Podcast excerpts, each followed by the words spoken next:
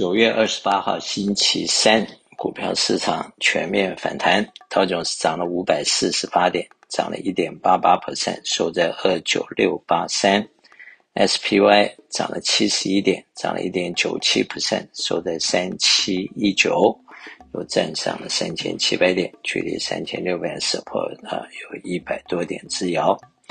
纳斯达克涨两百二十二点，涨了二点零五 percent，收在一一零五一。三个大盘分别涨一点八七、一点九七和二点零五。欧洲方面，英国涨零点三，德国涨零点三六，法国涨零点一九。亚洲方面，日本涨零点三，香港恒生涨一点四六，中国上海涨零点七五。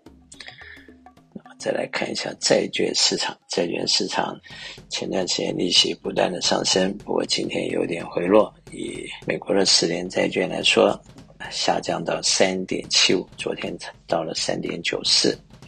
加拿大三点零八，巴西十二点二四，墨西哥九点六六。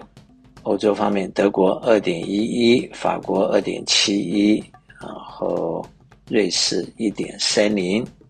亚洲方面，日本零点二三，新加坡三点三七，南韩四点二四，印度七点三四。那么，代表财政部的 Treasury 三个月的目前在三点二八，六个月三点八六，一年三点九三，两年四点一四，五年三点九八，十年三点七五，三十年三点七一。那么代表。恐慌和这个 Grady 的指数升到十九，十九还是偏低的，基本上二十以下都算是比较悲观的。有百分之八十一的人是悲观，市场其实相对对市场是比较一个安全啊。越多的人悲观，市场越 safe；越多人乐观，市场越危险。美元指数下降到一百一十三点三一，昨天曾经是一百一十四点六。美元兑人民币目前是七块两毛，美元兑欧元一点零三，美元兑日元一百四十四点三二。那么西德州油涨回八十块，在八十收在八十一点九三，布兰特油涨回到八十九块，瓦斯六点八七，啊，黄金一千六百六十二块，小麦九百零三，今天是全面回升，利息下降。从技术面来看，SPY 暂时守住了三千六百点，回到了三千七百一十点左右。那么前面的阻力比较近的是三千八，再来是四千，再来是四千一百五十。Support 比较近的是三千六百点，三千六百点如果破了，下面的 Support 就比较不好说，大约在三千四百点到三千三百点之间还有一个 Support。那么。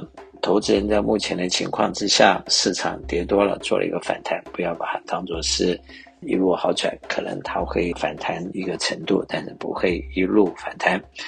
那么以这个过去的一段时间来看，它每次反弹到一个程度，又会再往下探一次，因为基本面并没有变好。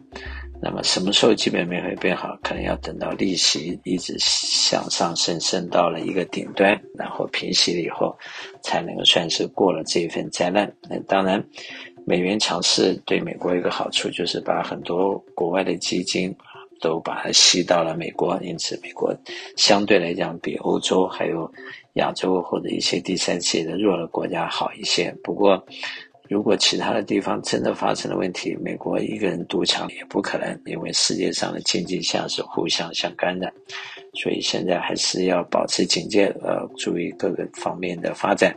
一个当然是利率的走势，呃，目前看来利率从目前的 Federal Rate 三到三点五可能会升到四到四点五之间。那么第二个的趋势就是。